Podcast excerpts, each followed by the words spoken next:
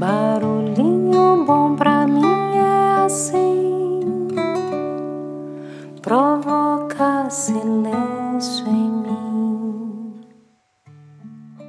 Hoje eu quero compartilhar um trecho do box O Livro das Virtudes de William Bennett. Vamos lá, abre aspas. Na disciplina, o indivíduo se torna discípulo de si mesmo. É seu próprio professor, treinador, técnico e orientador. Platão dividiu a alma em três partes ou funções: razão, paixão e desejo. E disse que o comportamento correto resulta da harmonia entre esses elementos. Santo Agostinho procurou entender a alma hierarquizando as diversas formas de amor em seu famoso Ordo Amores: amor a Deus, amor ao próximo, a si mesmo e aos bens materiais. Sigmund Freud dividiu a psique em id, ego e superego. E vemos William Shakespeare observando os conflitos da alma, a luta entre o bem e o mal, em obras imortais como Rei Lear, Macbeth, Otelo e Hamlet. O problema volta sempre ao equilíbrio da alma. Mas a questão da ordem correta da alma não se atém ao domínio sublime da filosofia e do drama. Ela está no cerne da perfeita conduta no cotidiano.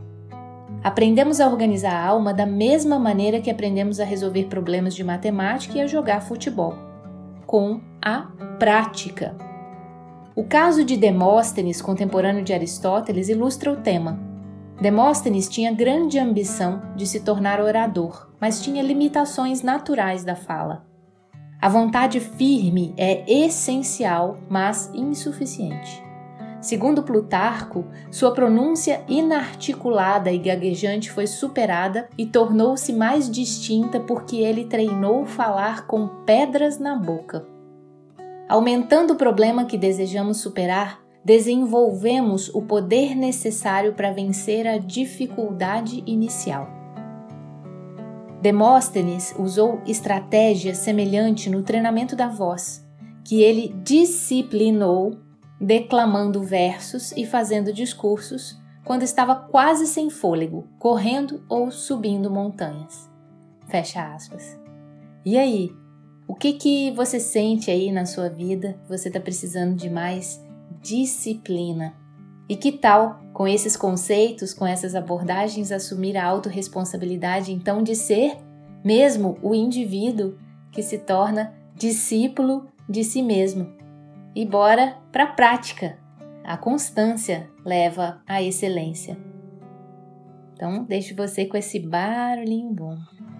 Meu amor Disciplina é liberdade, compaixão é fortaleza, ter bondade é ter coragem. Lá em casa tem um poço, mas a água é muito limpa.